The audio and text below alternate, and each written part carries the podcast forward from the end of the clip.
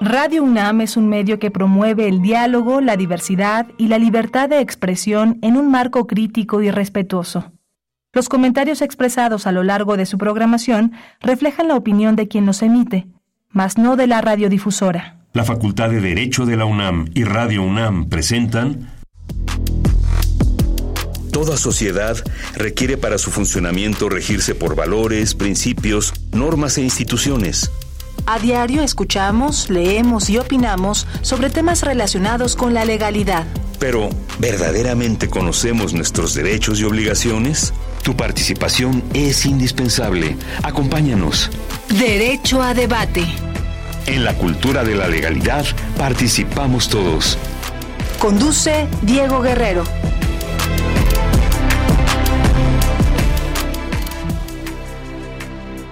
Hola, ¿qué tal? Muy buenas tardes, bienvenidas, bienvenidos a Derecho a Debate en la Cultura de la Legalidad. Participamos todas y todos. Mi nombre es Diego Guerrero y como cada martes les agradecemos que nos sintonicen por el 96.1 FM. Estás en Radio UNAM. El día de hoy me acompaña en la conducción quienes son la esencia de esta universidad, sus estudiantes Kerem Guevara Cayetano, quien es alumna de quinto semestre de la Facultad de Derecho de UNAM. Kerem, un placer tenerte el día de hoy aquí en los micrófonos de Radio UNAM. Muchísimas gracias, Diego. Para mí siempre es un placer venir a este espacio y como siempre muy contenta de estar de nuevo bajo los micrófonos de Derecho a Debate. Keren, platícanos de qué vamos a hablar el día de hoy. ¿Cuáles son los temas que vamos a abordar? Ok, antes de comenzar me gustaría dar una breve reseña sobre la diplomacia, ya que es un concepto de suma importancia, además de ser muy interesante. Y es que la diplomacia pública es una herramienta fundamental en las relaciones internacionales, que busca promover la comprensión mutua, construir la confianza y mejorar la imagen y reputación de un país en el ámbito internacional. A través de la diplomacia pública, los gobiernos se comunican directamente con los ciudadanos y actores no estatales en el extranjero, utilizando una variedad de canales como medios de comunicación, intercambios culturales, programas de educación y redes sociales. El objetivo principal de la diplomacia pública es influir en la percepción pública y la opinión de otras naciones para promover sus intereses políticos, económicos y culturales. Karen, ahora preséntanos a los invitados el día de hoy que nos acompañan para poder abordar este tema y conocer a profundidad sobre el mismo. Claro, contamos con la presencia del doctor Eric del Ángel Anderos, coordinador ejecutivo del Consejo de Diplomacia y Cooperación Deportiva de la Secretaría de Relaciones Exteriores y licenciado en Relaciones Internacionales por la UNAM. Mi estimado Eric Ángel, qué gusto tenerte aquí en los micrófonos eh, de Radio UNAM. La verdad es que me da mucho gusto poder compartir desde hace muchos años que no te veía y ver este crecimiento que has tenido y sobre todo hablar de ese tema tan relevante. Muchas gracias Diego, muchas gracias a los compañeros de, de, la, de la cabina y a quienes nos escuchan desde sus casas o sus vehículos o sus audífonos, ¿no? que es lo más preciso que iban a estar escuchándonos, eh, por la invitación. Es un gusto eh, venir a, a, casa, que es la universidad eh, y venir a un proyecto tan importante y interesante como Derecho a Debate que lleva muchos años este, ya al aire y pues es un gusto como siempre estar acompañándote y de igual forma saludarte de nuevo después de algunos años, estimado Diego. Qué gusto tenerte, mi estimado Eric del Ángel Landeros, y quien es nuestro otro invitado, Kerem. También contamos con la presencia del maestro Elías Hurtado Gómez, licenciado en Derecho, maestro en Derecho Financiero, por la Universidad Panamericana y académico de la Facultad de Derecho de la UNAM.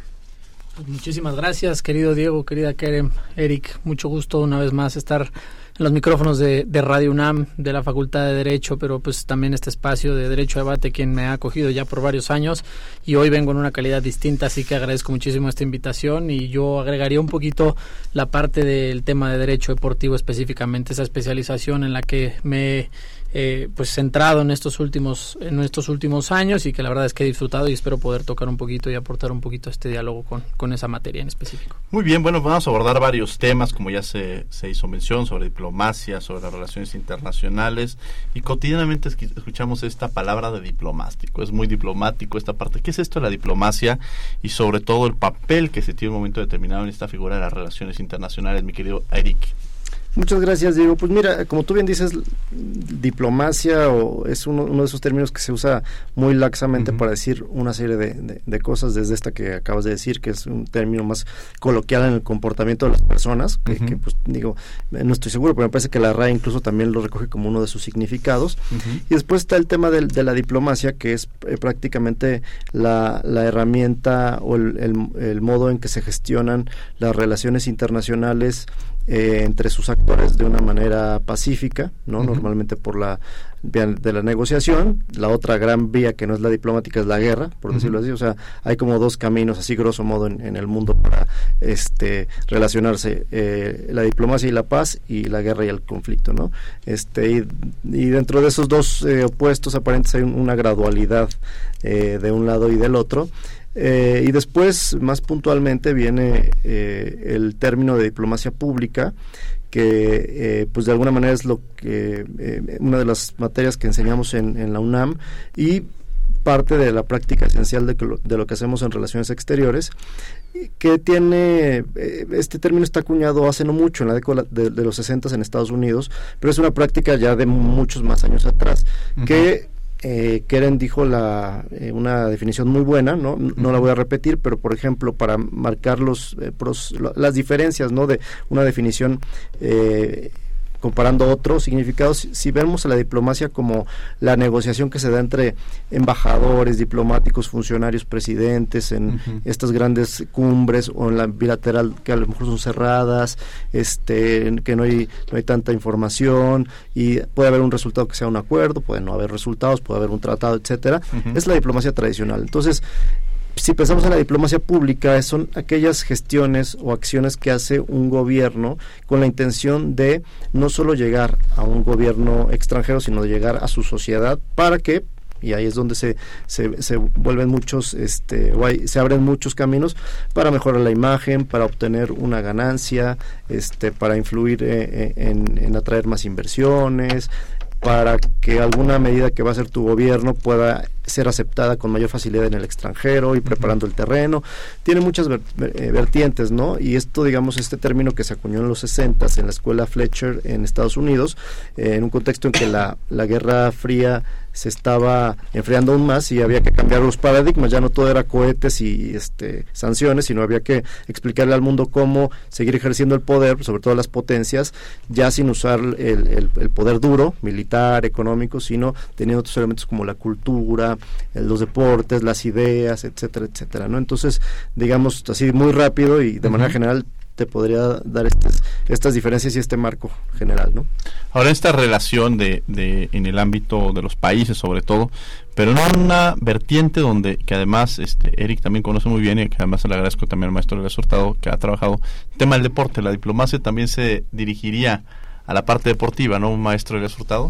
Sí, Diego, la realidad es que sí. Este, creo que ahorita ya eh, eh, Eric tocará concretamente el tema de la diplomacia desde el punto de vista de, de la secretaría específica que, que, atiende esta parte, pero lo que yo podría decirles es, en esta construcción social que se va teniendo, ¿no? Eh, algo o uno de los tejidos más importantes, o el deporte es entendido como uno de los pilares en la construcción de este tejido social, y también se vuelve una oportunidad para que a través de este deporte, y bien lo mencionaban ya, ¿no? Con estas figuras de embajadores y demás, vemos que muchas veces los deportistas cobran tal relevancia que se les da esta denominación específica como de embajadores hasta cierto punto. Y es importante también anunciar y específicamente precisar que los deportistas también captan mucho la atención de la gente. Entonces, en esta dinámica del manejo de las relaciones entre distintos países, pero también entre distintas comunidades y culturas, el deporte se vuelve una unión y una manera de alguna de, alguna forma, si podríamos decirlo así, de también suavizar muchísimo esas relaciones diplomáticas que en ocasiones pueden existir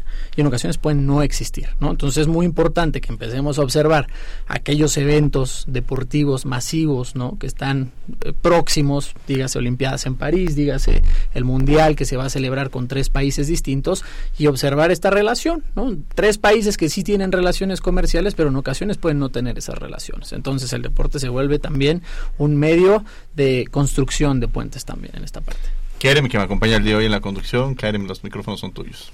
Muchísimas gracias. Platicando un poquito acerca sobre la diplomacia deportiva, creo que es un tema de bastante interés y también es un tema que casi no se toca mucho. Me gustaría preguntar cuáles son algunos ejemplos destacados de eventos deportivos que han sido utilizadas como herramientas de diplomacia. Pues, a ver, eh, creo que quiero dejar ahorita un poquito también a Eric que conoce y profundiza un poco más en esta parte, pero sí me gustaría rescatar uno, los eventos próximos que vienen, ¿no? El tema de las Olimpiadas en París, el tema de la atención, el tema de la presencia de los distintos estados que de manera conjunta se van a reunir en una plaza en específico, en este caso en la ciudad de París, en Francia, pero puede ser también el Mundial de 2026, la Copa Mundial de la FIFA, que podríamos decir es uno de los eventos deportivos más importantes a nivel mundial y yo me atrevería a decirlo, ¿por qué no? El más importante a nivel mundial, de alguna manera eh, congrega a todo tipo de culturas y razas específicamente en este punto particular. Y entonces, algo que vimos, por ejemplo, en el tema de Rusia, ¿no? En el manejo y en la asesoría que tenía que tener la Secretaría de Relaciones Exteriores también, con los mexicanos que viajaban al extranjero, no solamente para los atletas, sino toda la gente que va a consumir a la industria. Entonces, ejemplos podríamos pensar en muchísimos. Podemos irnos este, históricamente también a las Olimpiadas de 1936, en donde Hitler ya ocupaba un poco el mando en esa Alemania antigua específicamente, donde utilizaron también a las Olimpiadas y al deporte como un medio de promoción específicamente de, de una corriente en este caso, ¿no? que ya todos sabemos que, cuál fue la construcción, pero específicamente también tuvimos la presencia de deportistas como un Jesse Owens, ¿no? un, un deportista de raza negra que viene y de repente impone récords. Entonces, imagínate lo que eso tendría que ser para, para o pensarlo para un, para un gobierno nazi como lo, se vivía en ese entonces. Entonces, bueno, pues creo que hay muchísimos ejemplos, querida Kerem, eh, que seguro también Eric pueda ahondar un poco más desde el punto de vista del Estado, ¿no? Eric, que nos acompaña el día de hoy. Bienvenido, Eric, y además para seguir con esta conversación y en referente a estos cuestionamientos que hace nuestra amiga Kerem. Muchas gracias. Sí, y, un poco este donde acertadamente dejó el balón votando el maestro. Jesse Owen eh, fue paradigmático porque, como tú bien dices, un hombre de raza negra le rompió el show, el escenario a Hitler, ¿no? Y es una de las manchas más negras que tiene el Comité Olímpico Internacional, a, haberle dado esos Juegos Olímpicos al, régimen nazi. Y Jesse Owen es el que le recomienda a los atletas eh, afroamericanos que van a venir a México que sí vengan y no se sumen al boicot que estaba empujando muchos países africanos porque venía Sudáfrica, estaba invitado a Sudáfrica y Sudáfrica estaba ejerciendo el apartheid. Entonces llegó un momento en el que había cincuenta y tantos países que no iban a venir a México 68 eh, hay un capítulo especial eh, o aparte que el arquitecto Pedro Ramírez se pone por encima del Comité Olímpico Mexicano o incluso en contra y eh, a la par digamos de Víctor Flores Olea el canciller y junto con Díaz Ordaz hacen toda una maquinación para revertir el, el, boicot y, al final el que no viene es Sudáfrica y pueden venir los otros pero bueno Jesse Owen le dijo a sus compatriotas de color, ganan más yendo a, México 68 que no yendo. Entonces, este impulso después de viene en, la foto tan enigmática en estadio, estamos en la UNAM, en el estadio Pico, con el puño este en alto de, los Black Panthers y hay una, una eh, carta que le hacen estos atletas a Pedro Ramírez agradeciéndole eh, la invitación porque Pedro Ramírez cuando estaba en este boicot este, dice va a Estados Unidos y le dice usted puede venir a mi país porque aquí hay libertad para expresión. Para, paradójico con lo que pasó en el 68, ¿no? Claro está, pero, o sea, al menos México no es racista y, esa es la postura que mantenía. Entonces, yo supongo que Pedro Ramírez decía, bueno, si yo aliento esto, voy a ganar que vengan más y a mí, me, o sea, yo no tengo este problema, entonces que vengan y, se manifiesten, ¿no? Para eh, cerrar otro los de, del, hilo que, que, dejó por, por, aquí el maestro y después en, me, acordé también el Mundial de Fútbol del 78, que se lo dieron a Argentina de Videla, ¿no? Donde este pues era un, régimen dictatorial, otro este eh, otra mancha en, en, FIFA, ¿no? Que ya hay, hay varias. Este y recientemente, eh, que se cumplieron 50 años del golpe de Estado en Chile, hubo un futbolista que era un ídolo, no recuerdo el nombre, lo tengo, lo tenemos por ahí en Diplomacia Deportiva, sacamos algunos materiales. Este, o sea, no era cualquier seleccionado nacional chileno en ese momento, era el ídolo de la selección chilena. Entonces, este, eh, hay una ceremonia, yo no, no, no sé si es este de recibimiento de la selección después del mundial y Pinochet le, le extiende la mano a este futbolista, este, a ver si nos ayudan, bueno, ahorita lo, lo, lo, revisamos, y el futbolista no alza la mano, dejó a Pinochet con la mano alzada. Fue un, fue un hito y era tan famoso, o sea, el poder que da el deporte, ¿no? Este, los valores que entraña la popularidad, etcétera, que al a este futbolista nunca le hicieron nada del régimen, a su familia sí la, la encarcelaron, la reprimieron, etcétera, etcétera, pero él aprovechó su posición pública su influencia para tener esta postura y además y a la postre participó políticamente ya después de su retiro este protestando contra el régimen de, Pinochet, ¿no? Carlos Caselli nos aparece. Carlos Caselli, exactamente. E, es el, futbolista, ¿no? Entonces, este es una de las figuras que hemos rememorado en estos días eh, eh, por el motivo de los cinco años del golpe de Estado. Por cierto, el, llega el jueves y viernes viene el ministro de Deportes de Chile porque el viernes se va a encender el fuego nuevo. En Teotihuacán, ese fuego, eh, así como en las Olimpiadas se enciende el fuego en Grecia y recorre eh, la ruta que tiene que recurrir hasta el país sede. El fuego nuevo para los Juegos Panamericanos y Centroamericanos se enciende siempre en Teotihuacán, o sea, ah, siempre nace en México y llega a los países. Eh, hace tres meses se encendió el fuego nuevo que llegó a El Salvador para los Juegos este, Centroamericanos y el viernes inicia su recorrido para llegar a, Chile. Este volviendo a hilar el tema, México, por ejemplo, hablando de eventos deportivos, pues eh, regionales, México ha hospedado cinco Juegos Centroamericanos y fue el fundador de los Juegos Centroamericanos y, del Caribe. Este es la carta, la carta de iniciación la, tiene México y los Juegos Panamericanos ha organizado tres, tres veces México, ¿no? Este, esto ayuda en muchas maneras. Hay debates que son muy, o sea, que están en el centro y que eh, FIFA y COI y todos los demás han decidido por optar eh, por sedes que no impliquen un gasto mayor en construcción, ¿no? Por las deudas pues, tenemos Grecia, Brasil, ¿no? Entonces, después de Qatar, por eso el Mundial de los tres países y las próximas Copas del Mundo se dirigen a ello y Francia está haciendo varias cosas interesantes.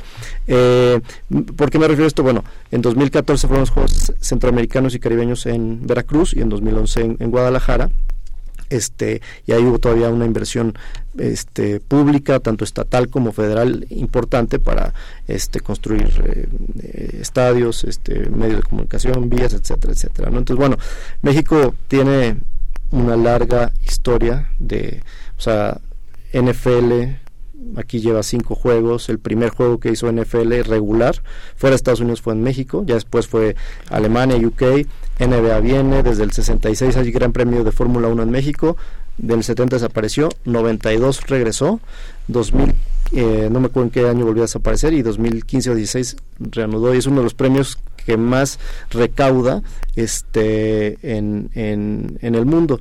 Eh, el fin de semana, van a creer que soy una eminencia en los datos, pero el fin de semana di una conferencia en la Feria del Libro del Instituto Matías Romero sobre eh, megaventos deportivos. Y hay un dato de, eh, en 2021 el juego de NFL de, México recaudó 700 millones de dólares. Y toda la Liga MX en toda la temporada de todos los partidos son 5.700 millones de dólares, ¿no? Entonces, pues, digo, no sé cuántos partidos son pues, este, liga con liguilla, ¿no?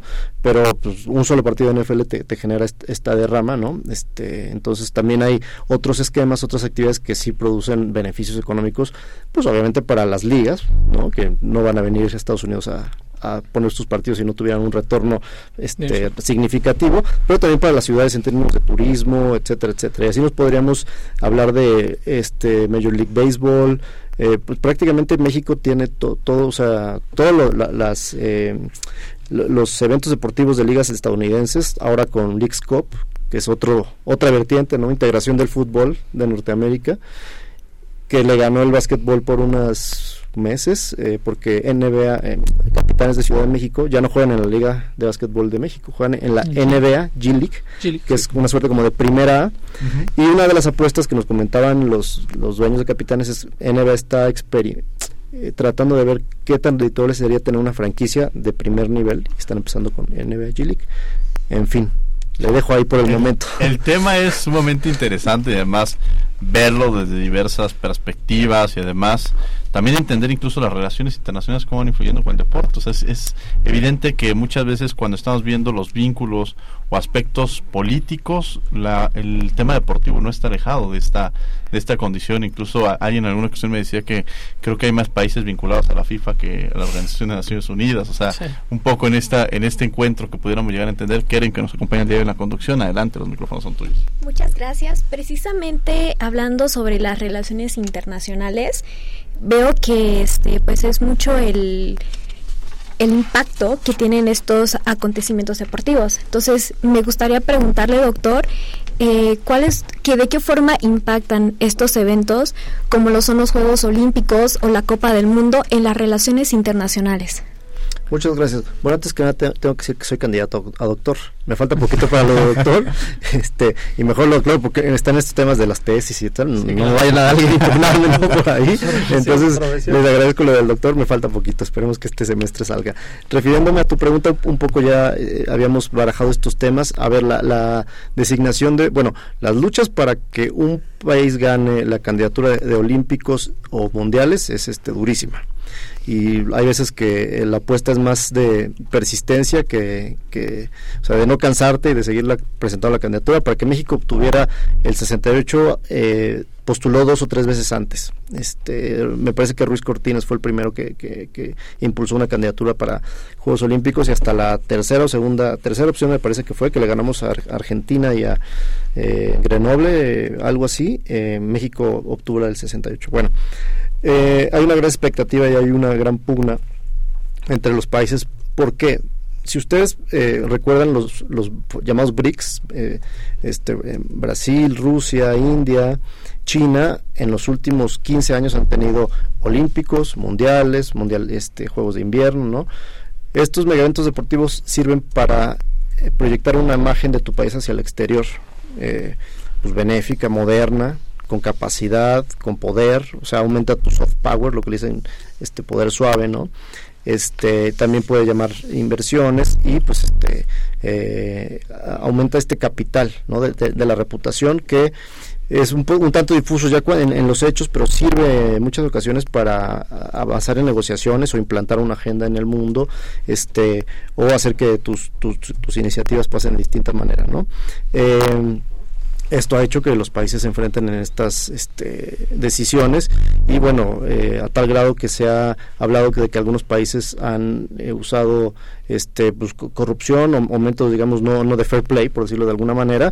Y bueno el, quiebre de la FIFA se, dio pues, hace algunos años con la salida de, de Blatter y la llegada de Infantino eh, sin ese quiebre no se entiende de nuevo que eh, la sede se haya cambiado un país de, tres países este en conjunto y que Sudamérica esté apostando por hacer también sedes conjuntas.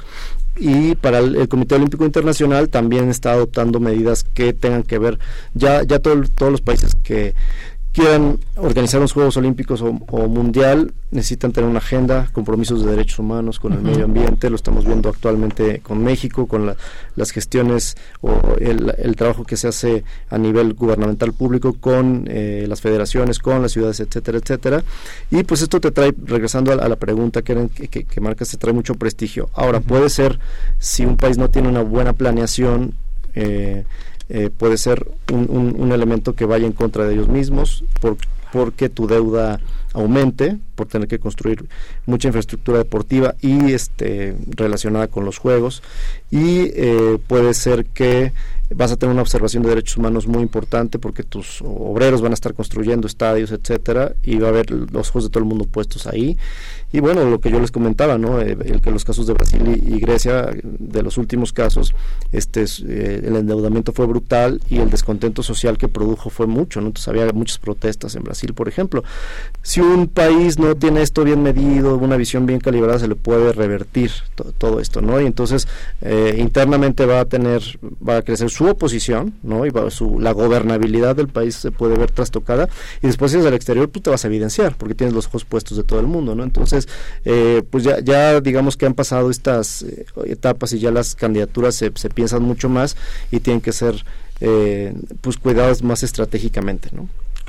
Nos llegan varias preguntas, hemos tenido mucha participación. Ahora González de Álvaro Obregón, de 32 años, nos pregunta cuál es el papel de las federaciones deportivas en la diplomacia deportiva mexicana, maestro Elias Hurtado. Claro, a ver, aquí juegan un papel importante. Eh, habría que analizar particularmente que, bueno, ya lo mencionaba bien Eric por acá, eh, el tema de, de, la construcción como tal del deporte y la estructura que se tiene deportiva, pero también política. Es claro con todos los comentarios que nos está diciendo Eric por acá que no podemos entender uno sin el otro y pareciera que el deporte no tendría que ir acompañado de la política, pero cuando se vuelven mega eventos deportivos, siempre van acompañados. Tanto es así que los escándalos que se han vivido también en torno a la construcción y, al, reciente desarrollo de la Copa Mundial de la FIFA en Qatar con toda la polémica sobre si había o no esclavitud, sobre si murieron o no personas en la construcción y eso empezó a generar una corriente también de resistencia en donde la gente decía no vamos a ir a este mundial, no vamos a apoyar y no vamos a comprometernos con la empresa más grande que existe en la historia de la humanidad llamada también FIFA. ¿No? Entonces, justamente Eric nos ponía un ejemplo de un antes y un después con la FIFA, pero pues en este después, el primer pronunciamiento que tienen también es, eh, evidentemente, organizar una Copa Mundial de la FIFA en un lugar donde, evidentemente, existen muchísimas violaciones en materia de derechos humanos, pero que culturalmente para ellos no es entendido así.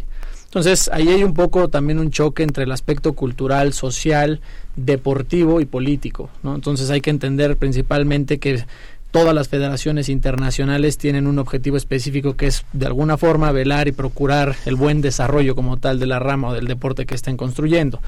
A partir de esta construcción un poco se viven críticas continuas sobre los eventos deportivos o digamos eh, de alguna manera estos mega eventos de si se puede cuestionar o no su realización.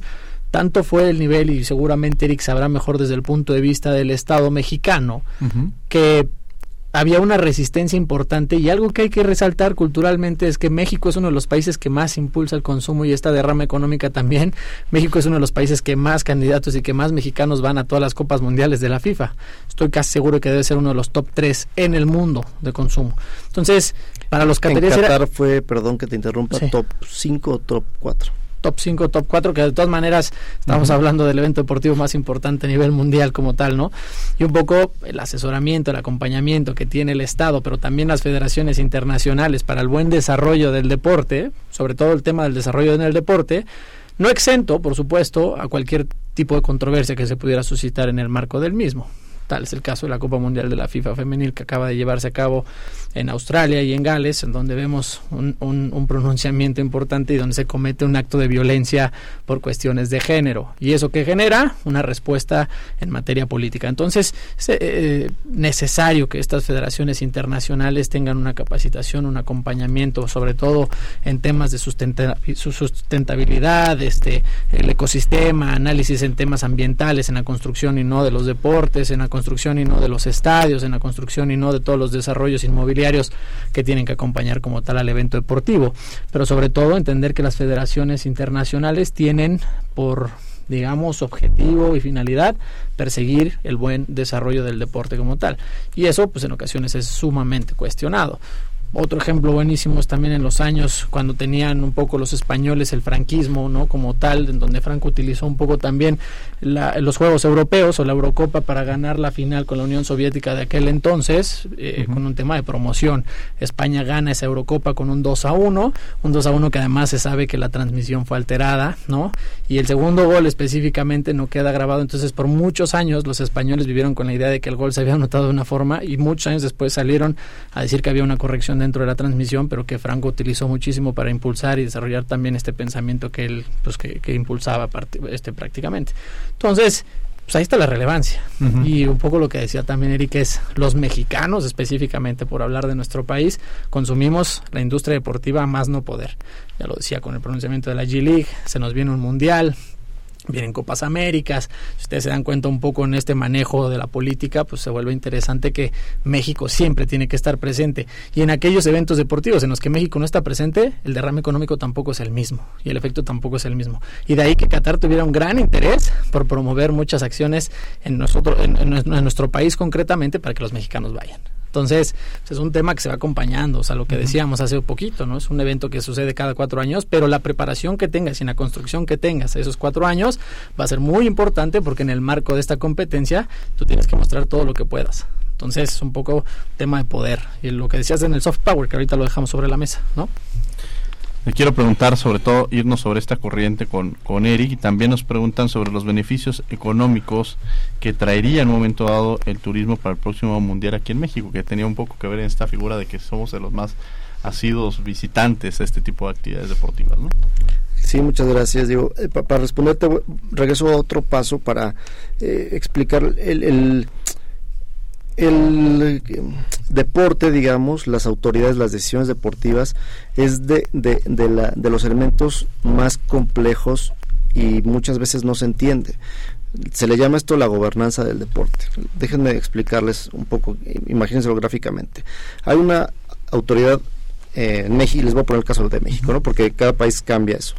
Está tu autoridad estatal a nivel federal, en este caso CONADE, que tiene una política pública deportiva. Están los 33 estados que tienen su política estatal deportiva. Están los municipios que tienen su este, departamento, su dirección de deporte y ellos deciden. O sea, para articular o alinear todo eso es un desafío. No nada más es eso. Vienen las federaciones que están eh, sí están reconocidas ante CONADE, pero principalmente ante el Comité Olímpico Mexicano las asociaciones, las federaciones y el Comité Olímpico son asociaciones civiles muy poderosas porque para ir a unos Juegos Panamericanos, Olímpicos, FIFA, tienes, te tiene, la federación es la que tiene que dar tu lista. Te tienes que inscribir por parte de las federaciones y el Comité Olímpico Mexicano es la que te lleva de, alguna manera a los este olímpicos o la federación iba a decir natación pero está ahorita en unos problemas. Entonces la de gimnasia por ejemplo es la que donde se decide o se, se, determina quiénes van al mundial de gimnasia por decirlo algo. Después de eso le sumas las ligas deportivas que son las que realmente tienen el dinero, no las empresas, etcétera.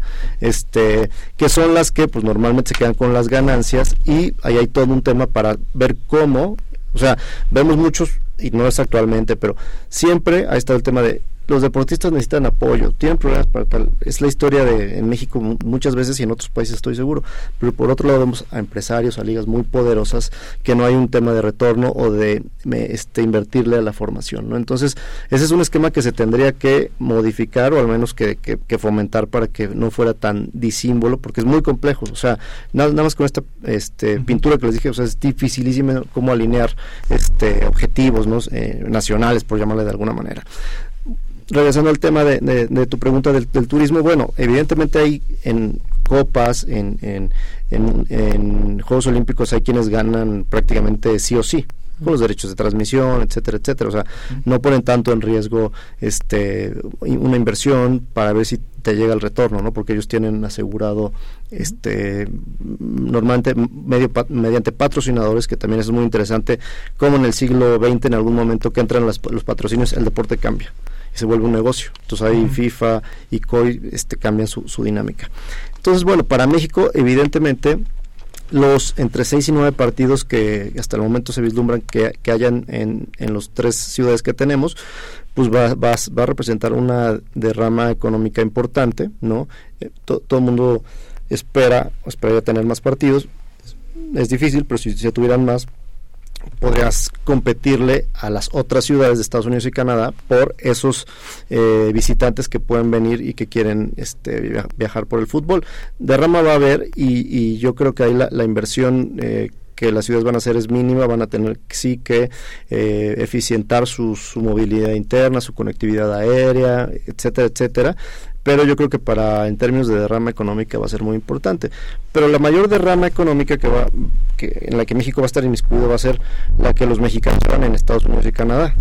Porque, y esto nos, o sea, yo en eh, este, eh, foros internacionales, etcétera, con el Departamento de Estado, porque ellos tienen su agenda y les interesan los derechos laborales, etcétera.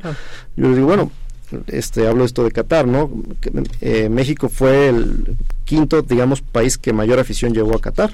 Este eh, Estados Unidos estaba en el tercero, entonces también no sé qué tanto de los que fueron a Estados Unidos eran mexicoamericanos, ¿no?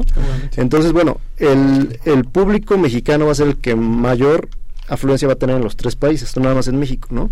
Este, ahí hay un tema de que el gobierno de México en ese entonces y el, el que esté, me atrevo a, vaticinarlo, pues claro que va a tratar de proteger los derechos de los mexicanos y mexicoamericanos, pero la derrama va a venir ahí, ¿no? Y los estadios este, van a estar eh, con máscaras, con verde, blanco y rojo, y bueno, ya nos vamos a meter al tema de la selección, porque ese es un tema todavía más, más tenebroso, ¿no?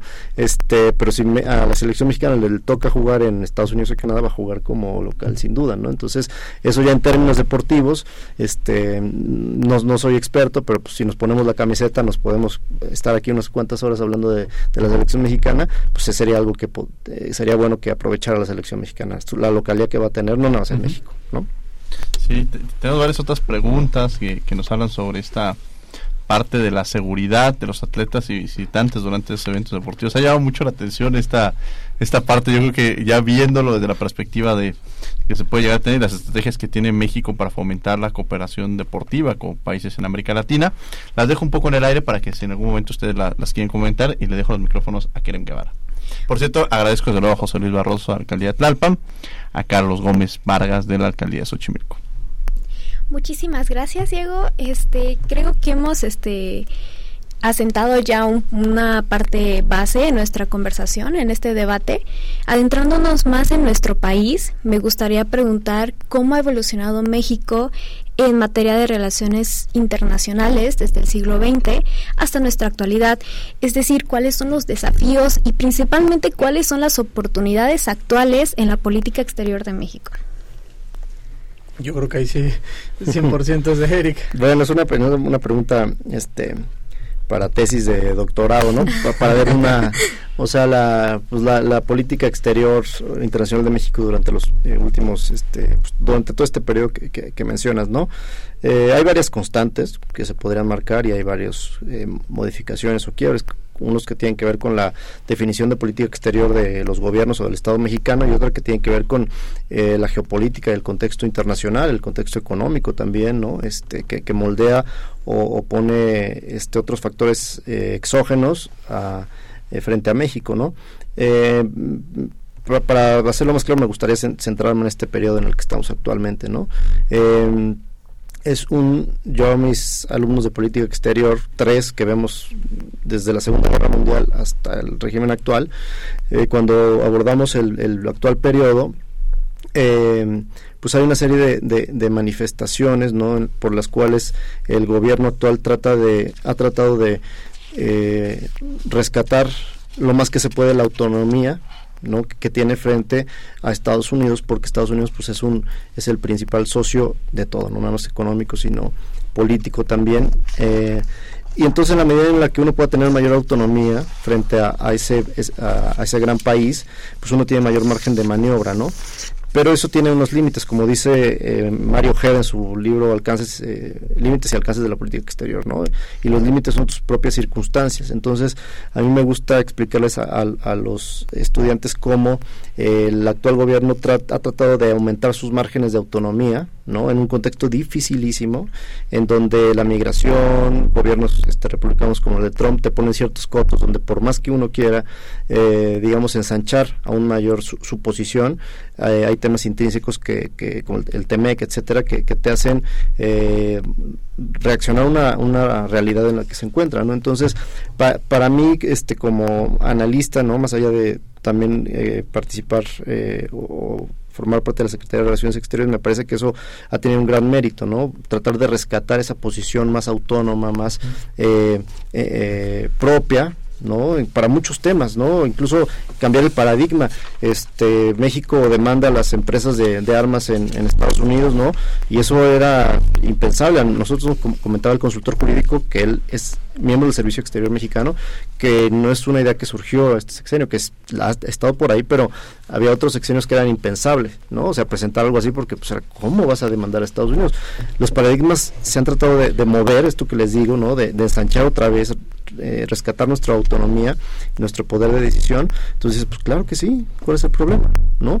Y a nosotros, digo, este, el pobre consultor jurídico a veces no me dice, no es cierto, yo no dije eso, pero bueno, nos, ha contado cómo cuando, tú llegas con una propuesta sofisticada a Estados Unidos, muy bien fomentada y con toda una autoridad este, y bien parado, o sea, ellos se quedan este, de una sola pieza y después casi que en pasillos te la reconocen, ¿no? Porque ah, puta, yo, yo, yo perdónenme, yo no, yo no me, yo no me esperaba que México fuera a plantear esto, ¿no? Entonces, eh, la demanda, la primera ya se desechó, se, se ha apelado, pero bueno, se ha ganado mucho, ¿no? En términos de, oye, se puede hacer, ¿no? O sea, porque pues hay elementos de allá para acá que nos están, este, eh, eh, pues afectando de, muchas maneras y nosotros también claro que podemos corresponder eh, no, me, no me extiendo más pero también hay en estas revisiones de los temas de, con el fentanilo es las mesas en las que se revisa el tema del fentanilo Estados Unidos pregunta cuánto se ha reducido la exportación de fentanilo y México dice cuánto se ha reducido la, el tráfico de armas entonces pues ahí te los metes en un tema de corresponsabilidad ¿no? Interesante, sobre todos los puntos y las vertientes que hay que llevar adelante. Claro, este, creo que no nos sabíamos de este, como estudiantes muchas veces desconocemos sobre este tipo de temas, pero creo que es muy importante abordarlos, ya sea como el ámbito deportivo eh, tiene una gran influencia en el ámbito internacional también. O sea, cómo podemos mejorar este nuestra visión como, país. También influye mucho en las relaciones políticas, culturales y sobre todo, me imagino que también en la educación, ¿no? Yo hoy me atrevería a tomar la palabra, si me permiten, también con un poco con el tema de la formación desde, nuestra trinchera, la Facultad de Derecho. Por primera vez en la historia de la Facultad de Derecho se está impartiendo la materia de Derecho Deportivo eh, he tenido el gusto y me han dado también el privilegio de poder eh, llevar el rumbo de esta materia como primera vez en la historia de la facultad, teniendo dos grupos concretamente de 63 personas y que habla un poco del interés que está presentando no solamente los abogadas y los abogados en el país, sino de una corriente específica también en nuestro en nuestro país, Estado mexicano como tal de aceptación, de reconocimiento y de también de darse cuenta de que hay un área de oportunidad importante. Y algo que yo les digo a las alumnas y a los alumnos específicos específicamente por lo que hace a esta materia es que le tenemos que hacer de todo. Atendemos un poco temas de relaciones internacionales, atendemos temas de patrocinios deportivos, indumentaria deportiva, eres un poco director comercial, ¿no? Entonces le tienes que entender a todo y esa es una de las virtudes que creo que hoy más que nunca para aquellas y para aquellos que quieren ser abogadas y abogados y específicamente especializados en materia de derecho deportivo es entender muchos contextos. Uno de esos es también la parte política, entender los tiempos y los pulsos que se viven concretamente en torno al deporte es importante y es relevante de acuerdo a una situación muy particular, entendiendo por supuesto que tanto estas federaciones, confederaciones, Comité Olímpico Internacional tienen sus propios reglamentos, sus propias normativas o estatutos que les obligan y los declaran de alguna manera como neutrales en materia política y de religión, pero muchas ocasiones vemos que no es así, no concuerdan un poco los principios que están previstos en sus estatutos con sus acciones. Entonces, vamos a ver distintos pronunciamientos en la materia deportiva en donde nos damos cuenta que el poder político en ocasiones también a través de este soft power también utilizan o este poder blando, como se le conoce a esta corriente, algún otro medio para evitar la coerción, pero sí impulsarlos y pegándole un poco con otros medios mucho más eh, suaves y flexibles, en este caso el deporte, a través y obviamente con un pronunciamiento y estableciendo normas que naturalmente no eran concebidas en esa plaza en específico. Es el caso del tema de Qatar con el alcohol, de si permitían o no la venta del alcohol y sucede en muchas otras latitudes con muchos otros eventos deportivos masivos o no masivos en donde podemos ver de alguna manera esta representación específica del poder blando o suave, no del soft power como tal, utilizando al, al, deporte como un medio de, una vez más, de coerción y también de impulso, también en muchas ocasiones como corrientes. Ha pasado con el tema Rusia eh, y Ucrania específicamente, ¿no? En donde terminan cancelando la final de la Champions League prevista en uno de estos países y dicen no va más. Nos, nos toca una vez más eh, con, con el tema de esta misma guerra eh, en el tema del no reconocimiento como tal a la nacionalidad de los deportistas, ¿no? Los deportistas rusos hoy les permiten competir porque estamos hablando de un derecho humano consagrado en las constituciones de cada uno de los países, hablamos en tema de derechos humanos, pero además en ese reconocimiento y en ese derecho a la identidad, eh, un poco estos deportistas navegan con una bandera y ustedes lo pueden ver, todos los deportistas rusos no aparecen nunca su bandera. Entonces, es un tema importante porque hablamos de logros, eh, de reconocimiento específicamente y estos deportistas tienen que navegar pues con una bandera que en realidad no tienen como tal. Entonces es un poco este manejo que se vuelve complicado también, pero sumamente interesante y por eso decimos desde la Facultad de Derecho están obligadas y obligados a entender materia de política, en materia de derechos humanos, en materia de comercialización, etcétera, etcétera, etcétera. Quizá un poco sobre esa misma línea, Eric, creo que también podría ser muy interesante escuchar tu, tu opinión referente al tema. Son temas muy, muy interesantes. Este, a ver, bueno, eh, el tema Rusia-Ucrania, por decir algo, o sea, es muy interesante que el Comité Olímpico Internacional y la, ONU rescataron esta vieja eh, o esta antigua noción de tregua olímpica que se daba en Grecia, donde eh, un periodo antes y después de los Juegos Olímpicos todos los pueblos podían transitar por todos los territorios sin que se les atacaran para poder llegar a los Juegos Olímpicos y salir. Entonces, eh, la ONU eh, rescató esta esencia y tiene después no sé, unos cinco o más este, Juegos Olímpicos donde la Asamblea General normalmente vota una tregua olímpica actual donde los países se, se eh, comprometen a mantener la paz me, no me parece si son cinco o seis meses antes y cinco o seis meses después. Rusia rompió la tregua olímpica que ella misma firmó. Entonces, dentro de las muchas cosas que ha violado, y pues digo, posiblemente viole también la de París, ¿no? Este, ah. y, después va a ver cómo se vota porque, pues, ni modo que Rusia se abstenga. Bueno, posiblemente se abstiene, ¿no? Pero eso son de las cosas este, interesantes que, que te da el vínculo de, política y, y deporte. Este eh, una anécdota rápida nosotros jugamos el año pasado un torneo de embajadas y en, estamos en el mismo grupo estaba estábamos nosotros México con Rusia y Ucrania en medio de la primera ronda se da la invasión de Rusia y se venía el enfrentamiento Rusia-Ucrania de fútbol, ¿no? Entonces todos estamos, bueno, lo que hizo Rusia es retirarse del torneo, ¿no? Porque iba a ser este sui generis. Pero bueno, los impactos en la guerra, Rusia-Ucrania y el tema de deporte, podemos tener un programa en específico de eso porque hay un montón de, de cosas, ¿no? Este, antes de seguir, déjenme hacer un comercial porque nos atañe. este, nos atañe de todas las maneras. El es comercial la invitación. A ver, vamos a organizar junto con la UNAM, en específico la Dirección General de Deporte Universitario, un congreso, es su tercer Congreso Internacional de Cultura Física y Deporte y este año se denomina eh, Diplomacia eh, y Cooperación Deportiva para el Desarrollo y la Paz que se va a llevar a cabo del 25 al 27 de octubre en el Centro Cultural Tlatelolco. Les adelanto que ya hay este, exposiciones de Reino Unido, de Qatar, de este África, de España. Va a haber conferencias magistrales. Este, tenemos eh, presidentes de ligas, académicos, etcétera, etcétera. Y ahí podemos seguir ampliando este tema porque falta el tema de género, ODS, el deporte, o sea, ¿no? Este, invitados todos, eh, eh, los alumnos de todas las disciplinas, ¿no? Este, y regresando a, alguno de los temas, que mencionabas el tema de derecho, bueno, es muy interesante ver los temas del TAS, por ejemplo, del, Tribunal de Arbitraje, porque es un tribunal a ver si me digo unas barras basadas porque yo no soy abogado, pero es este es un tema de particulares, ¿no? Y de, asociaciones civiles. A nosotros nos han llegado atletas mexicanos que nos piden la asistencia consular para que, estar presente dentro de los procesos y el TAS nos dice, pues no, esto, esto, esto no es materia pública, ¿no? Entonces, pues no podemos darlo y nuestra consultoría jurídica dice pues no no no, no hay materia no este te apoyamos en lo que tú quieres, te acompañamos, ¿no?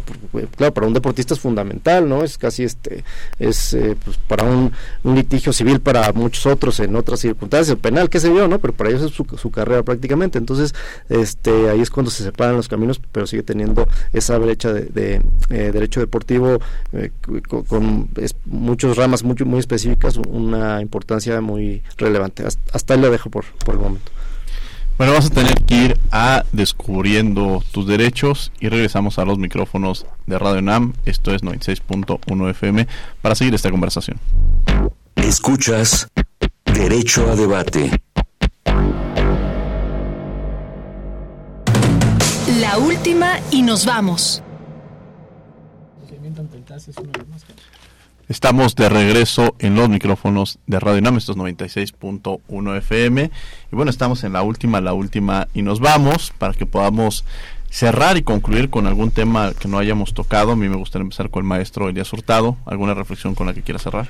Pues solamente agradecerles, por supuesto, que siempre sintonicen a Derecho a Debate y específicamente con esta conversación, agradecerles que nos hayan escuchado y que nos estén siguiendo. Por supuesto, siempre estamos atentos a que nos puedan realizar más preguntas. Creo que el tiempo siempre, siempre falta y específicamente cuando hablamos de estos temas. Cerraría diciéndoles un poco de no perder de vista este mecanismo de identidad que se vuelve también y de coerción social que se vuelve el deporte, ¿no? La relevancia del mismo, la aplicación del mismo en temas no solamente de justicia deportiva, pero también de justicia ordinaria, pero también un tema de reconocimiento y protección a los derechos humanos, que es eso, un derecho humano como tal, y que lo hemos visto y está comprobado en muchas ocasiones, la cultura física y el deporte, ¿no? La CONADE como su principal promotora y la encargada de comandar esta parte, la cultura física y deporte, pues es una obligación también por parte del Estado y a partir de ello entender que el deporte no se realiza únicamente en un deporte de alto rendimiento, sino hay también deportes sociales, de adaptación, eh, deporte adaptado, etcétera, etcétera. Entonces,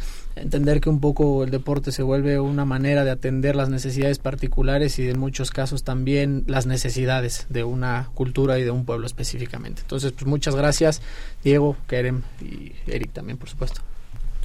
Eric del Ángel Anderos, algo con lo que quieras cerrar, alguna conclusión, alguna reflexión. Eh, pues bueno, antes que nada agradecerte nuevamente, digo, la invitación y este a, los compañeros de, la mesa el día de hoy, que este, aunque no lo crean fue una hora, pero se sintió como si fueran 10 minutos, ¿no? Nos hubiéramos podido este, quedar más horas aquí. Este, em, y bueno, eh, invitarlos a, a, los estudiantes, sobre todo, que nos pueden estar escuchando, a involucrarse en estos aparentemente nuevos temas de estudio desde muchas de las vertientes que al, final siempre se cruzan y se entrelazan para, para situar un poco lo, eh, lo, que decía el maestro en tema de la, de la identidad nacional, cómo el deporte también puede proyectar hacia el al exterior una identidad, una imagen quizá, ¿no?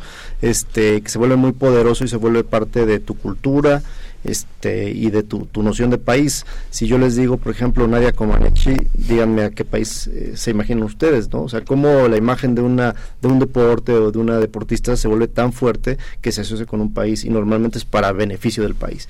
O si yo este a extranjeros les digo lucha libre, ¿en qué país se van a pensar, no? Y, van a pensar en un México pues no en el que prolifera mucho en las noticias, algunas veces con razón, otras porque se explota la sensación amarillista, pero bueno, te ayuda el deporte a construir otras narrativas más complejas, más diversas de, de, país, que, que siempre es benéfico pues, para la imagen y la reputación del mismo país. Por eso es tan importante, en este caso para el gobierno de México y para muchos otros en el mundo, de, eh, digamos, tender algún puente al menos con el deporte para tratar de juntos eh, presentarse al exterior y dar otro tipo de mensajes. ¿no? Quiero preguntarles, aprovechando antes de irnos, ¿cuáles serían las asignaturas pendientes o cuáles serían los puntos que tendríamos que fortalecer? Porque ustedes están diciendo sobre la mesa toda la importancia que tiene el deporte en nuestro país, ya sea profesional o ya sea aquellos que lo practican eh, de manera personal, ¿cuáles serían quizá en un minuto cada uno estas partes o estos, estos elementos que tenemos que fortalecer? Empezar, aprovechando que te tengo en el micrófono, Eric. Me aventaste la, la, pelota de regreso. Este, a ver, yo, yo pienso en dos cosas y esto ya lo, lo dije hoy. Eh, tratar de involucrar o de corresponsabilizar a la gente del dinero en el deporte para que esa, ese poder económico llegue a otras este, eh, formaciones, otras capacitaciones y, digamos, eh, a, base pueda, ser más redondo ¿no? el proceso deportivo. Eh, la otra es que debe de haber, yo creo que un rediseño institucional y esto no tiene que ver con el gobierno actual ni con ninguno, pero normalmente a CONADE tiene siempre la presión de las medallas o no de las medallas y eso no te deja trabajar en políticas públicas de activación física, de cómo introduces el deporte en las escuelas, de, o sea, eh, te vuelve coyuntural y te, vuelve una posición muy frágil porque este le llegó el apoyo no y ya el atleta ya salió.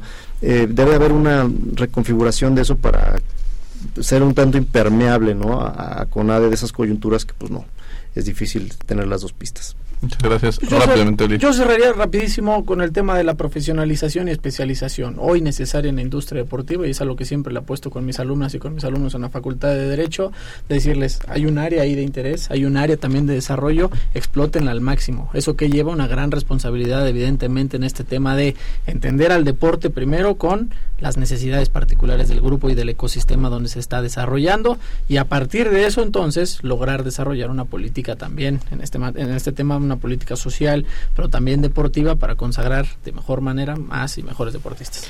Kerem, yo te agradezco mucho que hayas estado con nosotros el día de hoy aquí en Al contrario, muchísimas gracias a ustedes por la invitación. Como universitaria es un gran orgullo participar en un programa como lo es Derecho a Debate. Bueno, pues tenemos algunos saludos que nos que le mandaron, que estuvieron mandando a César Rodríguez, Julissa Hernández, eh, Daniel Ortega, Jan Carmona, Gabriela Betancourt, que nos estuvieron sintonizando. Yo personalmente quiero mandarle un saludo a Casandra García, que nos está escuchando, y que le mando un beso un abrazo a César, y bueno, a quienes también están muy pendientes de los micrófonos de Derecho a Debate. Desde luego quiero agradecer a la Facultad de Derecho y a Radio UNAM, a la coordinación de Renata Díaz Conti y Nidia López, a Mari Carmen Granados y Giselle Hernández, Comunicación y Difusión, Marijose López, Giovanna Mancilla y Dominique Eble. Cooperación técnica, Crescencio Suárez. Producción, Francisco Ángeles. No dejen, no dejen de sintonizar la programación. Sigan aquí en Radio NAM con su programación musical. Y no olviden que escuchamos de ley todos los martes. Esto fue Derecho a Debate. Nos vemos, nos escuchamos en la siguiente emisión. Por hoy concluye la discusión, pero no se pierdan el próximo tema en Derecho a debate. En la cultura de la legalidad participamos todos.